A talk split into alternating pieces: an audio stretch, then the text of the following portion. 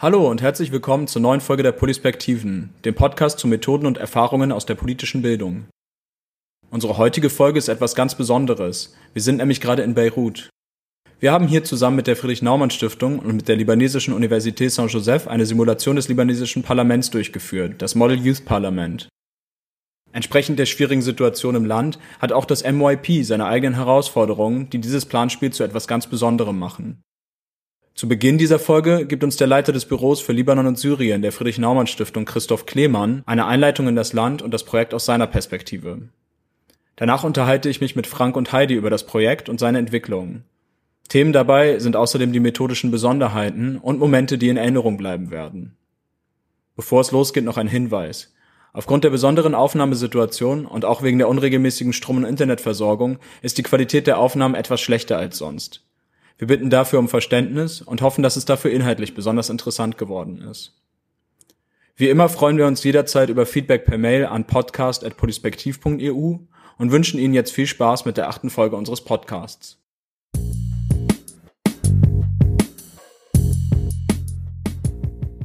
Jetzt sitze ich im Büro der Friedrich-Naumann-Stiftung mit Christoph Klemann, dem Büroleiter hier vor Ort. Er hat sich bereit erklärt, uns einen kurzen Überblick über die Situation zu geben und das Projekt für uns einzuordnen. Zu Beginn, kannst du uns einen kurzen Überblick über die politische Situation im Libanon geben? Im Libanon spielt sich gerade die größte Wirtschafts- und Finanzkrise eigentlich auch in, in der Weltwirtschaftsgeschichte ab. Die Weltbank hat jetzt neulich eine Studie veröffentlicht, in der drin stand, dass die Krise, die jetzt hier gerade herrscht, zu den Top drei Wirtschaftskrisen seit der Mitte des 19. Jahrhunderts zugehörig ist. Und das zeigt, wie dramatisch die Lage hier vor Ort ist. Wirtschaftlich, die Währung hat über 90 Prozent des Wertes verloren.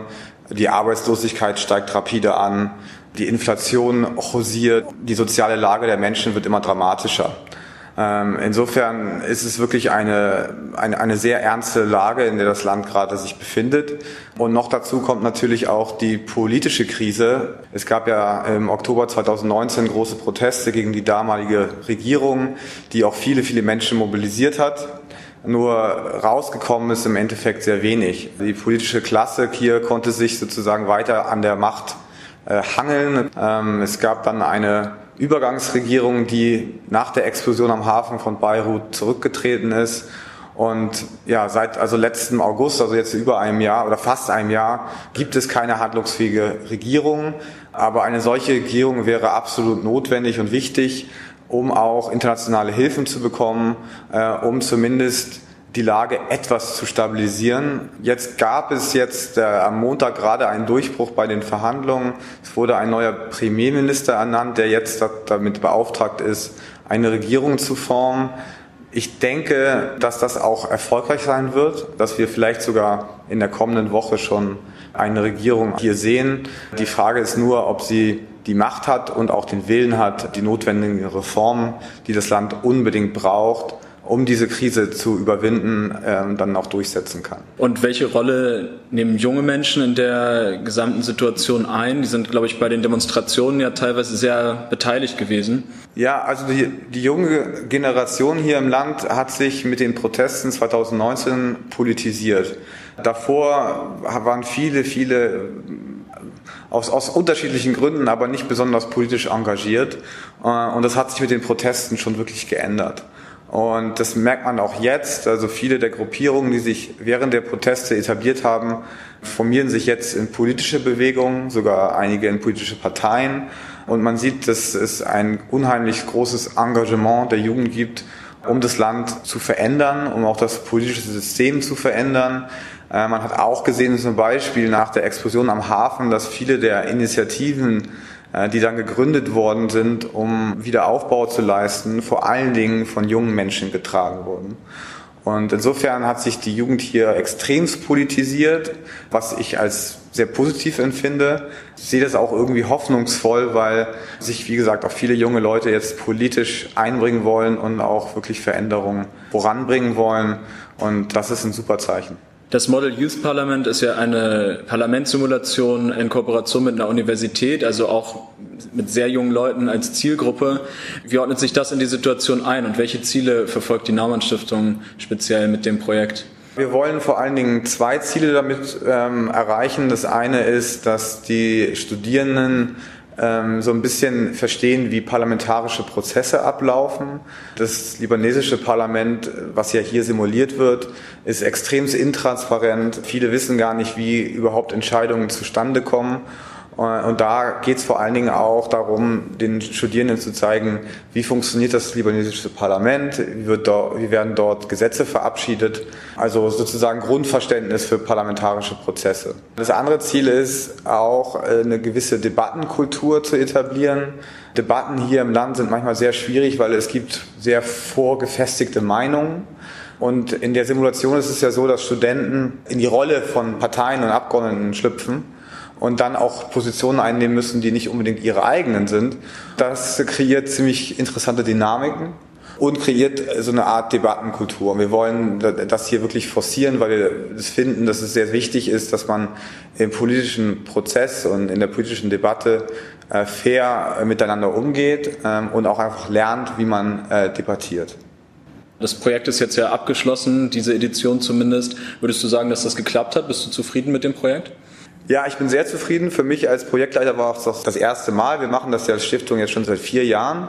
Und ähm, das war jetzt das erste Mal, dass ich dann da live dabei war. Und ich hatte den Eindruck, das hat sehr, sehr gut funktioniert. Natürlich gibt's hier und da immer Sachen, wo man denkt, das könnte man vielleicht fürs nächste Jahr besser machen. Aber im Großen und Ganzen, das haben wir auch vom Feedback der Studierenden gehört, ähm, war es wirklich erfolgreich. Es wurde fair miteinander umgegangen. Ähm, es wurden interessante Meinungen ausgetauscht. Und die Studierenden sind wirklich in die Rolle geschlüpft, um äh, bestimmte Parteien, die ja, wie zum Beispiel die Hezbollah, äh, nicht ganz einfach sind in ihrer Positionierung. Ähm, aber das haben die Studierenden wirklich toll gemacht und ja, ich bin hochzufrieden äh, mit den vier Tagen, die wir hier verbracht haben. Das freut mich natürlich sehr, das zu hören. Zu den Rollen und speziell zu Hezbollah hören wir im zweiten Teil des Podcasts später noch mehr. Aber erstmal vielen Dank, Christoph Klemann. Danke dir.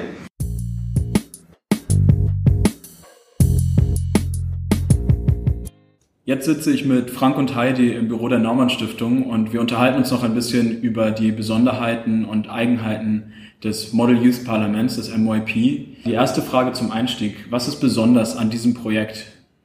Also es gibt, glaube ich, eine ganze Menge, die besonders sind. Das, was sofort augenfällig beziehungsweise eher ohrenfällig ist, ist, dass es halt in einer anderen Sprache stattfindet. Also die Leute sprechen hier nun mal Arabisch und wir nicht. Wir sprechen es nicht, wir verstehen es nicht. Und ähm, wir haben gelernt mit allen anderen, die daran hier beteiligt sind von, äh, vom Libanon aus, dass wir da ein besonderes System auch entwickeln, wie das funktionieren kann. Und äh, wie sieht das genau aus? Dann gibt es dann ÜbersetzerInnen oder wie funktioniert dann die Kommunikation? Ja, das Gute ist ja, dass die andere Seite da weniger beschränkt ist als wir. Wir sprechen das Arabisch nicht, aber die Menschen hier sprechen sehr, sehr gut Englisch und Französisch. Und in dieser Weise gibt es doch Möglichkeiten zu kommunizieren. Und äh, das System, das sich jetzt halt so entwickelt hat, ist, dass die Veranstaltung selbst zwar, also die Verhandlungen, die öffentlichen Sitzungen in arabischer Sprache stattfinden, aber alles, was mit der Vorbereitung zu tun hat, ähm, im Wesentlichen in englischer Sprache. Das heißt, wir arbeiten mit dem Team, das äh, die Teilnehmenden betreut, das sie anleitet, die wir Mentoren nennen, konsequent in englischer Sprache. Und die sind die Brücke zwischen uns und den Teilnehmenden. Und die sind halt auch die Brücke nicht nur in sprachlicher Hinsicht, sondern auch in Hinsicht auf die Kenntnisse vor Ort, die, das Wissen darum, wie die Teilnehmenden leben, äh, die sind denen altersmäßig sehr viel näher, weil das äh, unsere Mentors wie auch die Teilnehmenden eben beides Studierende sind. Und insofern passiert da eine ganze Menge an Übersetzungen, nicht nur sprachlicher, sondern eben auch kultureller Art. Ja, das äh, ist eine sehr gute Überleitung, weil natürlich die politische und gesellschaftliche Situation hier eine ganz besondere ist. Ähm, das führt ja dann auch zu besonderen Herausforderungen, gerade bei der Annahme der Rollen. Wie findet das so statt und welche Probleme gibt es da vielleicht auch?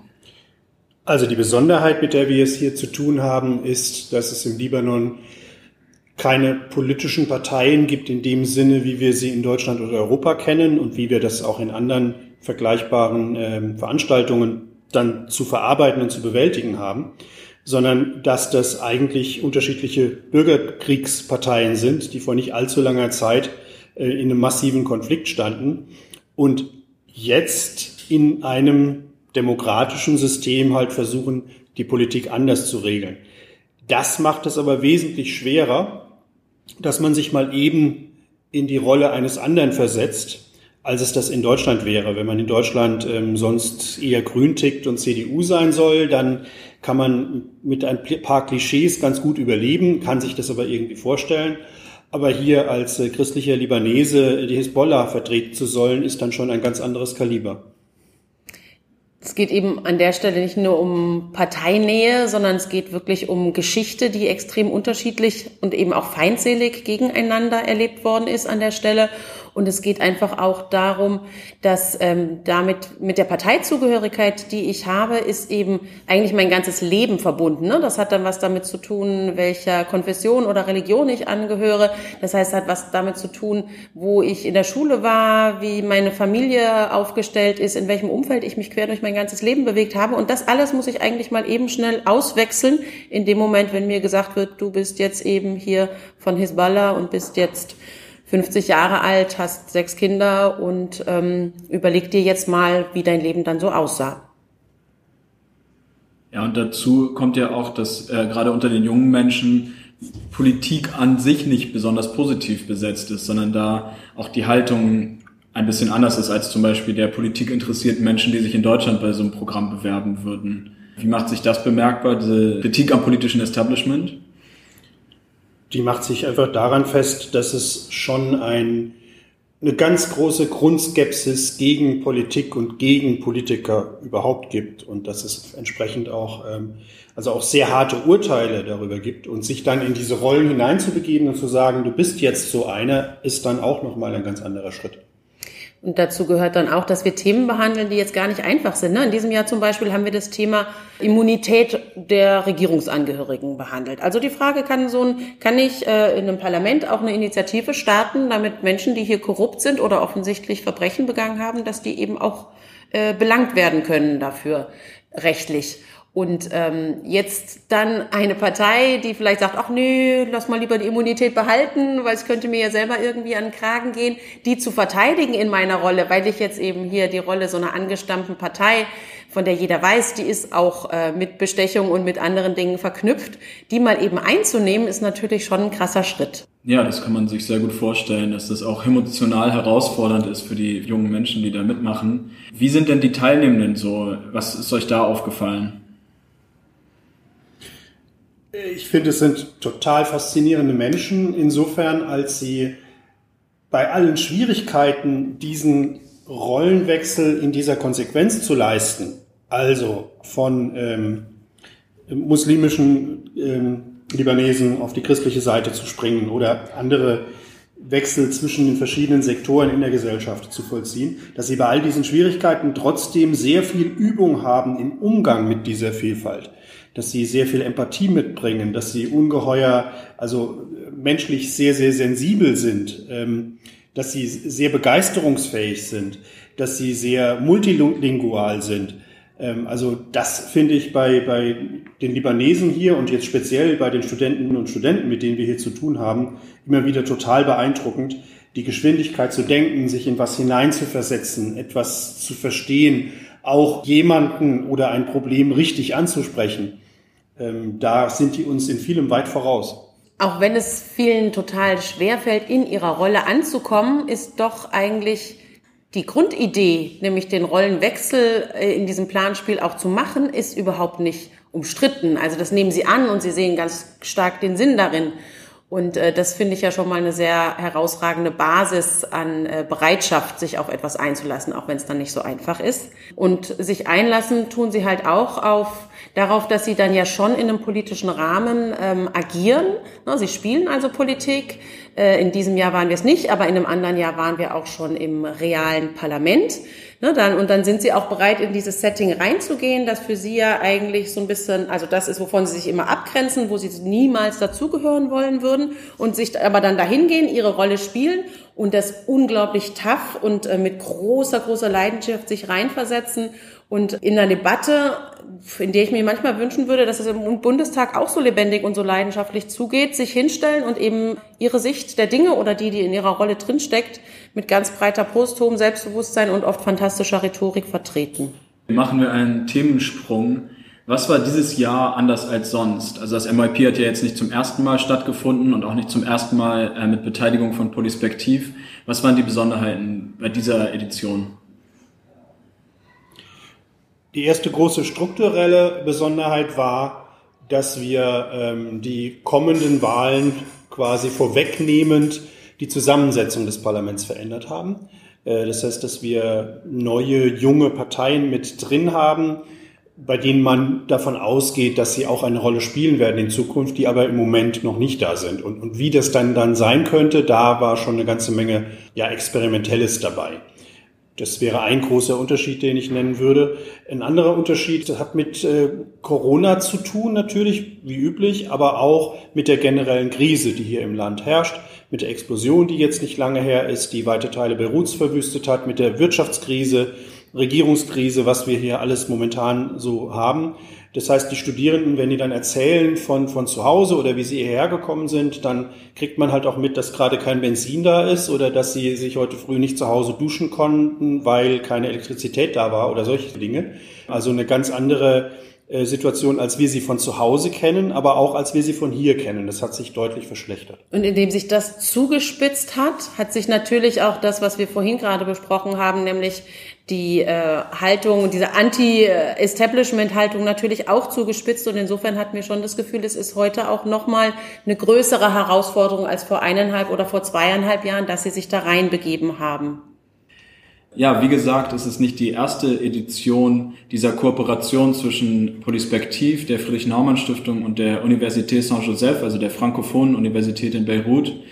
Ähm, wie hat sich diese Zusammenarbeit entwickelt im Laufe der Jahre? Die Initialzündung war ursprünglich ja von der Uni ausgegangen, dann hat die Naumann Stiftung sich daran mit beteiligt und dann Polispektiv als Dritter im Bunde. Wie hat sich das seitdem entwickelt?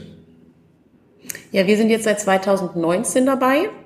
Ähm, tatsächlich, wie alles an dem MYP hier ein bisschen ungewöhnlich ist, haben wir ungewöhnlicherweise Heiligabend 2018 äh, eine Anfrage bekommen, ob wir nicht MYP im Libanon machen wollen im Februar des folgenden Jahres. Und das war sicherlich auch so ein bisschen typisch dafür, dass der Dirk, der damals hier zuständig war, einfach gesagt hat, ich will jetzt mal was machen, ich stelle das alles auf neue Füße, probieren wir einfach mal was aus. Und äh, wann, wann das ist und ob das super kurzfristig ist, das ist mir doch jetzt erstmal egal. Lass uns mal machen. Dann ist natürlich die Situation für uns so ein bisschen gewesen, die Veranstaltung gab es ja vor uns schon und hat hier auch stattgefunden zur Zufriedenheit der Teilnehmerinnen und Teilnehmer und die Leute, die die durchgeführt haben, waren auch stolz darauf. Und dann hat die Naumann Stiftung uns hier mit reingeholt und wir sind hier quasi präsentiert worden als die Experten aus Deutschland. Ähm, und wir mussten ja irgendwie unsere Anwesenheit auch ein bisschen rechtfertigen. Insofern, wir haben hier sehr viel Neues mit reingebracht. Und da gab es dann durchaus auch ähm, Spannungen oder Meinungsverschiedenheiten, die aufgrund der schon erwähnten sprachlichen Schwierigkeiten, auch des gänzlich, der gänzlich unterschiedlichen Vorstellungen davon, wie man Politik vermittelt und was Politik ist, was politische Bildung ist, wie Parteien funktionieren, auch unserer nicht unbedingt ausgeprägten Vorstellungen davon, wie man im Libanon erfolgreich bestimmte Probleme lösen kann, gab es eine Menge an Dinge, wo man eine Menge Reibungen. Und äh, das Schöne ist jetzt schon nach drei Runden, dass sich da ganz, ganz viel gefunden hat. Also dass ein gegenseitiges Vertrauen gewachsen ist, dass äh, wir genau wissen, wann andere Dinge deutlich besser wissen als wir, dass andere aber auch wissen, was wir beizutragen haben und dass mit großem Vertrauen inzwischen wir doch äh, eine gemeinsame Vorstellung davon haben, was Qualität ist, was eine gute Veranstaltung ist und da auch an einem Strang ziehen. Und das führt eben dazu, letztlich dass wir uns eigentlich aus den öffentlichen Momenten auch immer mehr zurückziehen können. Und das ist erstmal auch komisch, das ist, also ich glaube, Loslassen ist sowieso ein ganz großes Thema hier in dieser Zusammenarbeit. Ähm, normalerweise gehen wir davon aus, dass mal so gesagt, eigentlich niemand besser weiß, wie so ein Planspiel läuft als wir. Kann ja gar nicht sein. Wir machen das ja schon seit Jahren. Und ähm, hier merken wir aber, andere können das ja vielleicht viel besser erzählen. Die haben auch inzwischen genau verstanden, wie wir das meinen und wir haben verstanden, wie die das meinen. Und warum sollen da nicht die sich auf die Bühne stellen, die nämlich unsere Teilnehmenden ja sehr viel besser kennen und das auf Arabisch alles wunderbar erklären können und einfach viel dichter an den Leuten dran sind mit allem, was sie sagen, als was wir jemals auf Englisch hätten ausdrücken können. Äh, jetzt hast du gerade gesagt, dass man Dinge loslassen können muss. Was sind denn die Dinge, die ihr nicht loslassen wollt, weil ihr sie als kritisch für den Erfolg wahrnehmt und dementsprechend nicht aus der Hand geben wollt? Also was aus unserer Sicht bei einem solchen Planspiel, bei einer Parlamentssimulation am allerwichtigsten ist, ist, dass es tatsächlich zum Streit kommt, dass es zu einer Auseinandersetzung kommt, dass es zu unterschiedlichen Meinungen kommt und dass die, diese Auseinandersetzungen, die Diskussionen auch zugespitzt geführt werden, weil man nur von da ausgehend dann auch parlamentarisch arbeiten kann, Kompromisse suchen kann und in einem klaren Verfahren versuchen, eine Lösung zu finden, die möglichst viele mittragen. Und gerade in dieser schwierigen Situation äh, hier ist jetzt aus, aus unserer Sicht ist immer ganz wesentlich dafür zu sorgen, dass wir dafür sorgen, dass die Leute nicht zu früh einfach auf Nebenschauplätze ausweichen, dass man sich nicht mit irgendetwas beschäftigt, sondern dass die inhaltlichen Fragen, die inhaltliche Diskussion, die wir gerne hätten, trotz dem Aufgeladenen, trotz der Spannungen, trotz der besonders schwierigen Situation im Land, trotz der vielen sensiblen Probleme, die es zwischen diesen Gruppen gibt, dass die trotzdem kontrovers diskutiert werden. Und das heißt dann für uns sehr klar, dass wir Fragen zuspitzen, dass wir ganz klar den Zeitrahmen so stecken, dass er nicht zu weit wird, dass wir die Probleme auch wirklich versuchen, so auf den Punkt zu bringen, dass niemand versucht, eigentliche zu umgehen und sich stattdessen mit alle mit irgendetwas ganz anderem beschäftigen, was hier sehr, sehr leicht passiert, was überall, glaube ich, ganz leicht passiert. Also zu schauen, dass der Kern der Simulation erhalten bleibt und dass wir das, worum es hier tatsächlich geht, nämlich politische Willensbildung in einem parlamentarischen Rahmen nach klaren Regeln, dass das auch tatsächlich da ist und stattfindet. Das andere, wo wir auch immer das Gefühl haben, gucken zu müssen, ist, dass tatsächlich die Rollen auch durchgängig gespielt werden. Also das fängt schon da an, wo eben die Teilnehmenden in ihre Rolle reingehen sollen, ne, was von der ganzen Hintergrundidee äh, alle teilen. Aber ich glaube, uns ist schon besonders bewusst, wie wichtig es ist, das konsequent so umzusetzen. Also, dass wir halt als Betreuerinnen und Betreuer die Leute wirklich immer ansprechen mit sehr geehrte Frau Abgeordnete, kann ich noch irgendwas für Sie tun, Frau Abgeordnete und so weiter, dass wir selber auch in eine Rolle gehen dabei, dass wir dass klar ist, ähm, jeder hat hier seinen Sinn. In dem Moment, wenn ich selber keine Rolle habe, kann ich keinen Sinn haben in dem Planspiel und fallen die Teilnehmenden auch aus ihrer Rolle heraus. Und man muss eben die Teilnehmenden auch motivieren, in dieser Rolle zu bleiben. Wir haben ja schon darüber gesprochen, dass das durchaus schwierig ist und sie haben diese Bereitschaft, aber es ist in jedem Moment auch eben eine Arbeit und insofern kein Wunder, dass sie da immer wieder rausfallen. Und ich glaube, hier äh, haben nicht so viele, so sehr wie wir im Blick, dass diese Rolle eigentlich einen Schutz bietet, dass es viel einfacher ist, wenn ich äh, wenn ich eigentlich Sunni bin und jetzt jemanden von den christlichen Lebanese Forces äh, spielen muss, dass es viel einfacher ist, wenn ich einen christlichen Namen habe und hinterher ganz leicht sagen kann, das bin ja gar nicht ich gewesen. Ne? Ich kann mich ganz anders distanzieren, wenn ich so eine Rolle spiele. Und das versuchen wir einfach immer wieder durchzusetzen bei dem Ganzen nehmen bestimmt auch die Mentorinnen und Mentoren eine wichtige Rolle ein, die ja eine Art Kommunikationsgelenk zwischen euch und den Teilnehmenden sind. Funktioniert das immer so, wie ihr euch das vorstellt, oder gibt es dabei auch Herausforderungen? Da gibt es große Herausforderungen, selbstverständlich.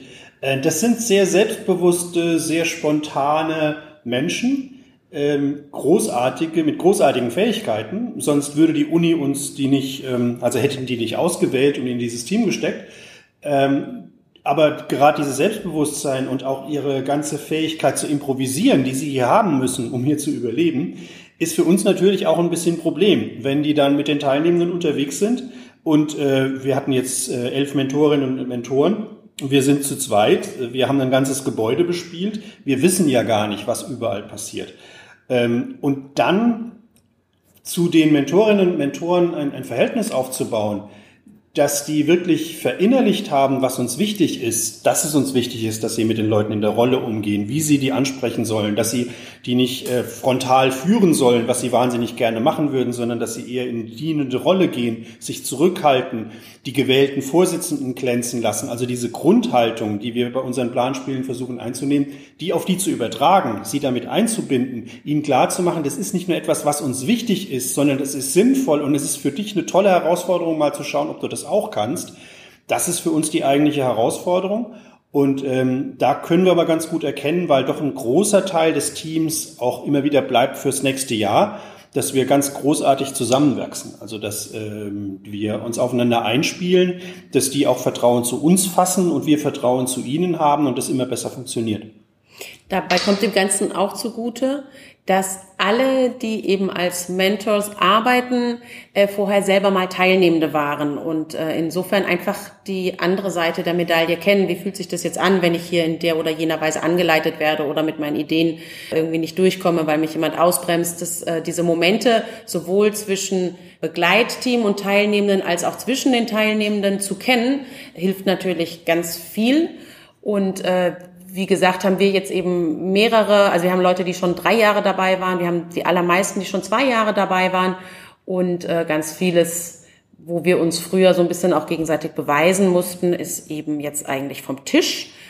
Und ganz vieles läuft jetzt auch sehr, sehr hm, unmerklich ab. Also tatsächlich ähm, haben wir steuern wir ganz vieles über die WhatsApp-Gruppe. Das ist immer wieder faszinierend, dass ganz viele Fragen an uns auf diese Weise herangetragen werden. Ähm, aber selbst das, was jetzt nicht an uns herangetragen wird, können wir halt ganz gut in der Kommunikation auch, also es gibt diese WhatsApp-Gruppe eben für das ganze Team und in dem auch, was sich die Mentors untereinander an Fragen stellen, können wir ganz gut ersehen, was gerade so wichtig ist und was gut läuft und was nicht so gut läuft. Okay, ein Teil der Kommunikation läuft also über eine WhatsApp-Gruppe ab. Das ist sicherlich auch typisch für den Libanon. Welche anderen Kommunikationswege gibt es denn? Kommuniziert ihr überhaupt mit den Teilnehmenden direkt oder ist das alles indirekt über die MentorInnen oder wie läuft das? Wir kommunizieren selten, aber durchaus selektiv auch mit den Teilnehmenden, auch über eine WhatsApp-Gruppe, die existiert. Da wird alles Mögliche ausgetauscht und wir haben durchaus auch die Möglichkeit, auf diesem Weg uns direkt Gehör zu verschaffen. Wir versuchen damit sehr sparsam umzugehen, weil wir natürlich die Mentorinnen nicht äh, umgehen wollen oder kaltstellen wollen. Es soll nicht aus, äh, also so wirken, als würden wir ihnen nicht vertrauen. Aber manchmal kann man das sehr gezielt einsetzen, wenn man möchte, dass gerade jetzt irgendeine Information durchdringt.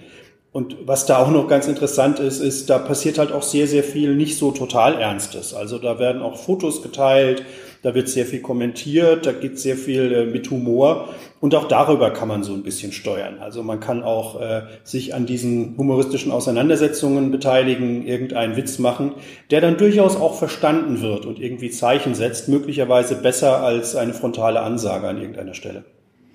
Und was wir halt schon auch machen, ist, dass wir durch die Räume gehen, dass wir gucken, wie die Leute arbeiten. Das tut einfach guten Blick zu werfen, die äh, Atmosphäre näher zu spüren.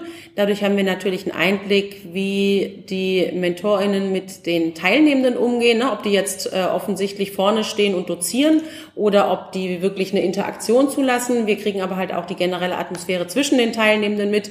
Sitzen die da alle äh, völlig verbiestert über ihren Blättern und versuchen irgendwelche schlauen Dinge aufzuschreiben oder sind die im Diskurs miteinander? Da geht's oft hoch her. Und wie hört sich diese Diskurslage an? Ne? Klingt das nach einem produktiven Streit oder nach einem eskalierten Streit? Dem kann man man halt total viel entnehmen und tatsächlich haben wir sicherlich gerade in der Hinsicht unsere Sinne auch gespitzt, wo wir sonst ähm, dran gewöhnt sind, nur Verbales wahrzunehmen. Gucken wir jetzt halt, wer sitzt wo, wer sitzt zueinander, wer sitzt voneinander weggedreht und wie ist einfach die Tonlage. Ich würde an der Stelle noch hinzufügen wollen, dass aber auch so unsere übliche Art der Kommunikation dieses Jahr so gut geklappt hat wie noch nie, was damit zu tun hat, dass man sich aneinander gewöhnt hat. Also selbst die ganz, die Teambesprechung am Abend, die es immer gibt, das hatte oft etwas, was wollen die uns denn jetzt noch erzählen oder so? Und alle waren eigentlich mit den Gedanken schon fast draußen und wir fühlten uns so ein bisschen unter Druck, jetzt in möglichst kurzer Zeit, während viele schon mit den Füßen scharren, da noch möglichst viel reinzuschieben. Und äh, im Kontrast dazu hatten wir dieses Jahr jetzt insbesondere am Samstagabend ein unfassbar intensives Teamgespräch, eine unglaubliche Ruhe. Alle wussten, dass das jetzt gerade wichtig ist. Ähm, es gab Schwierigkeiten mit, also es gab die Befürchtung, dass es innerhalb der TeilnehmerInnen, die von verschiedenen Fakultäten der Uni stammten, dass es da auch irgendwie Spannungen gäbe. Wir haben gemeinsam überlegt, wie wir das schaffen, dass alle an Bord bleiben. Und das haben alle dermaßen ernst mitgetragen, und die Atmosphäre im Raum, wir haben jetzt hier eine gemeinsame Aufgabe und wie lösen wir die am besten, war so angenehm, dass wir fast noch so ein bisschen aneinander geklebt haben und keiner nach Hause gehen wollte. Und das war auch faszinierend und sehr schön und sehr neu. Ansonsten, was sprachlich noch auffällt, ist, also zum einen, wenn man hierher kommt, dann ist es ja sowieso immer sehr faszinierend zu sehen, wie hier Arabisch, Englisch und Französisch innerhalb eines gleichen Satzes verwendet wird. Ähm, es ist ja eben nicht nur so, dass die Leute gut Fremdsprachen sprechen, sondern es ist einfach ein totales Übereinander, Ineinander. Das äh, ist immer sehr faszinierend und insofern ähm, gibt es eben auch Möglichkeiten der Verständigung ähm, im Englischen. Aber tatsächlich fällt mir auch total oft auf, dass es nochmal was ganz anderes ist, Französisch zu sprechen. Also jeder findet ja so einen eigenen Weg. Ne? Frank, du sprichst äh, grundsätzlich Englisch und findest deinen Weg, da umzugehen. Bei mir ist es manchmal total schön, wenn ich Französisch einstreuen kann, dann sagen die Leute, äh? Dann, also dann habe ich so das Gefühl, ich bin so halb eine von denen, ne? weil das ist ja ein französisches Unisystem und dann ist das so ein bisschen fast schon wie so drei Level privater. Okay, als letzte Frage interessiere ich mich und die Zuhörerinnen und Zuhörer vielleicht auch für besondere Schlüsselmomente, Besonderheiten, Anekdoten, die euch aufgefallen sind und in Erinnerung bleiben werden. Habt ihr da was parat? Also für mich war ein Moment, der doch irgendwie sehr für das Projekt steht, dass wir äh, dort in der Nähe saßen, wo die Teilnehmenden aus einer, einer, aus einer Schale heraus ein Los gezogen haben, wer sie denn seien. Und dann kam ein junger Mann auf mich zu mit einem etwas süß-sauren Gesicht und sagte, er ist Hisbollah und das ist seine erste terroristische Erfahrung. Und dann habe ich halt gelacht und er hat auch gelacht und ich dachte, okay, ähm, Herausforderung, Challenge accepted. Die Herausforderung wurde verstanden und er nimmt die an und die Atmosphäre stimmt aber. Ja, und ich fand gerade heute, als wir dann in unserem Plenarsaal saßen, total spannend, als eigentlich alles auf feierliche und dramatische äh, Handlung ausgerichtet war und jeder wollte gesehen werden, wie er oder sie da spricht. Und dann die Tische waren irgendwie feierlich natürlich gedeckt für den Herrn Präsidenten äh, im, äh, im libanesischen Parlament. Und ähm, alle Teilnehmenden schick angezogen und so weiter. Und dann sprachen sie mit, äh, haben ihre Reden gehalten und plötzlich, was nicht so selten ist im Libanon, aber diesmal besonders lang, ging wirklich für zwei Minuten das Licht aus. Es war stockfinster und es hat überhaupt keinen gejuckt. Alle haben weitergemacht, als wäre nichts gewesen. Ne? Also der Parlamentspräsident vorne hat seine Dinge weitergemacht, die Reden wurden weitergehalten. Es war einfach das Normalste der Welt. Da ging das Licht wieder an und es hat eigentlich auch quasi keiner bemerkt. Ja, das war sehr beeindruckend. Sogar der Abgeordnete, der als Präsident fungiert hat, hat dann an seinem Handy einfach das kleine LED-Licht angemacht und äh, Richtung Rednerpult geleuchtet. Das war sehr, fand ich auch sehr schön.